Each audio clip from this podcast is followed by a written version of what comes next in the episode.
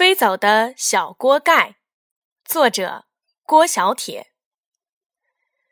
在云彩的那头有一个怪物村，村里的每一个小怪物都是不一样的。小怪物宝地一家就住在这里。宝地爸爸是位怪物厨师，宝地妈妈喜欢编织很长很长的围巾。小怪物宝地呢？他的肚子里藏着一个小小的厨房。怪物厨师会做一大堆美味的食物，村里到处都飘散着食物的香味儿，差一点儿就飘过云彩，飘到小狗的鼻子里。每一个小怪物都张开了鼻孔，使劲吸气，好让香味儿跳进自己的肚子里。宝地肚子里的灶台哼着美妙的曲子，小锅擦得锃亮，连炉火都激动地跳起舞来。樱桃味道的面包端上来了，宝地吃了一块，他的小锅里就装了一块面包。李子味道的香肠端上来了，宝地吃了两根儿，他的小锅里又装了两根香肠。苹果味道的肉丸端上来了，宝弟吃了三个，他的小锅里又装了三个肉丸。妈妈从长长的围巾里抬起头，轻轻的提醒宝弟：“你的小锅快装满了。”宝弟使劲压一压锅盖，把小厨房的炉火开得更大，锅里的面包、香肠、肉丸都被烤得滋滋作响。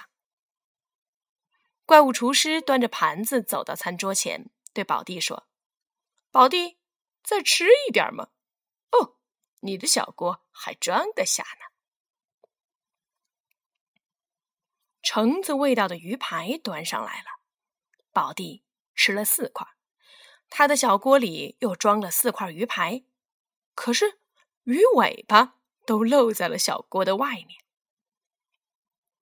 荔枝味道的面条端上来了，宝弟吃了五碗，他的小锅里又装了五碗面条。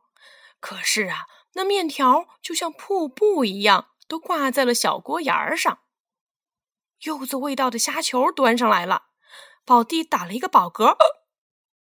樱桃、李子、橙子、荔枝的味道都从宝格里坐着滑梯落下来。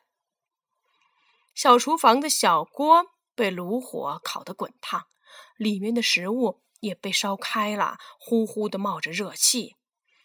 小锅被热气推得啪啪直响，可是虾球的香味儿啊，还是飘进了宝地的鼻孔。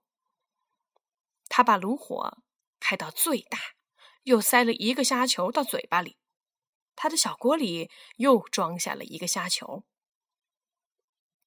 怪物妈妈把长长的围巾放在了一边，拍一拍宝地的肩膀：“宝地，快停下！你的小锅要烧干了。”怪物厨师从冰箱里端出一份西瓜味道的雪糕，拍一拍宝地的肩膀：“哦，宝地，再吃一点吗？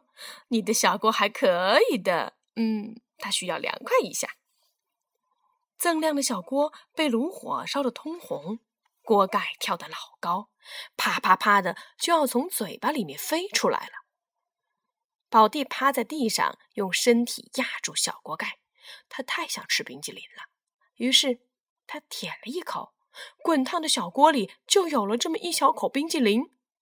突然，小锅剧烈的摇晃起来，怪物妈妈跳上了长长围巾做好的堆。喂，宝地，你的小锅坏了！